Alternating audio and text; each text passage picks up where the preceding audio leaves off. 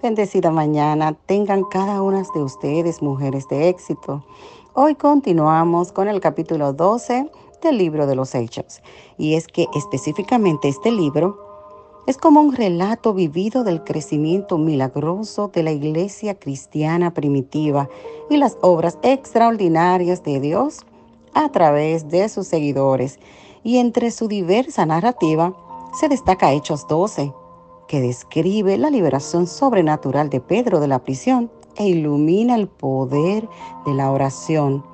Y el versículo 1 comienza con un giro dramático de los acontecimientos, cuando el rey Herodes Agripa comenzó una severa persecución contra la iglesia.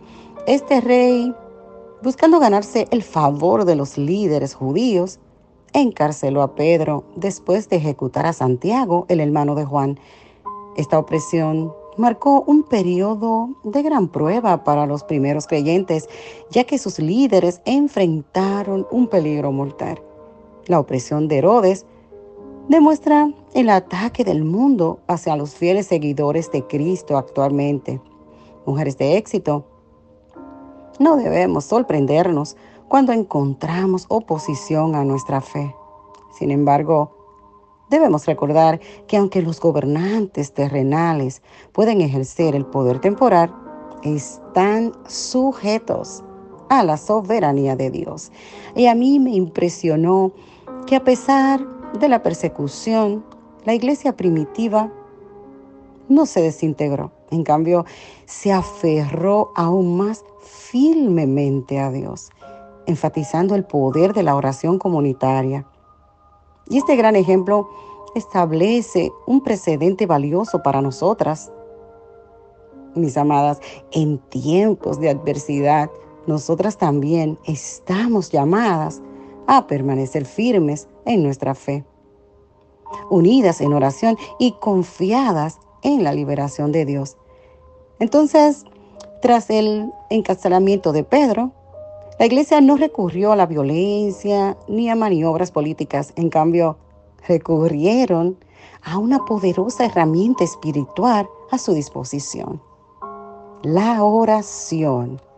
Y el versículo 5 enfatiza la fe inquebrantable de la iglesia primitiva en la capacidad de Dios para intervenir en situaciones aparentemente sin esperanza. Así que Pedro estaba en la cárcel pero la iglesia oraba fielmente a Dios por él. Wow. La oración no era el último recurso para la iglesia primitiva. Fue su respuesta principal. Reconocieron que su fuerza no dependía en su número, estrategias o habilidades, sino en su conexión con el Dios Todopoderoso. Ellos trajeron sus temores y ansiedades, también sus preocupaciones a Dios en oración, confiando en que Él intervendría de acuerdo a su voluntad. La liberación milagrosa de Pedro es un testimonio del poder de Dios. Y en un sorprendente giro de los acontecimientos, un ángel del Señor libera milagrosamente a Pedro de la prisión. Los grilletes se cayeron y las puertas se abrieron por sí solas cuando Pedro salió de la prisión. ¡Wow! Ya era un hombre libre.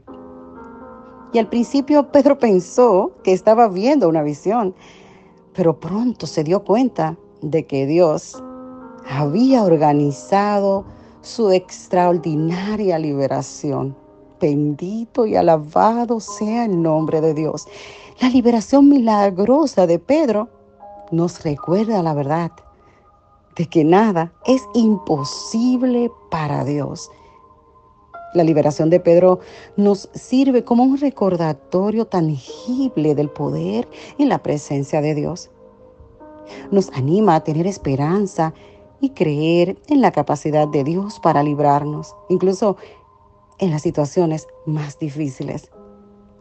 Mujeres de éxito. Así como Dios actuó en las circunstancias de Pedro, Él puede y actúa en las nuestras.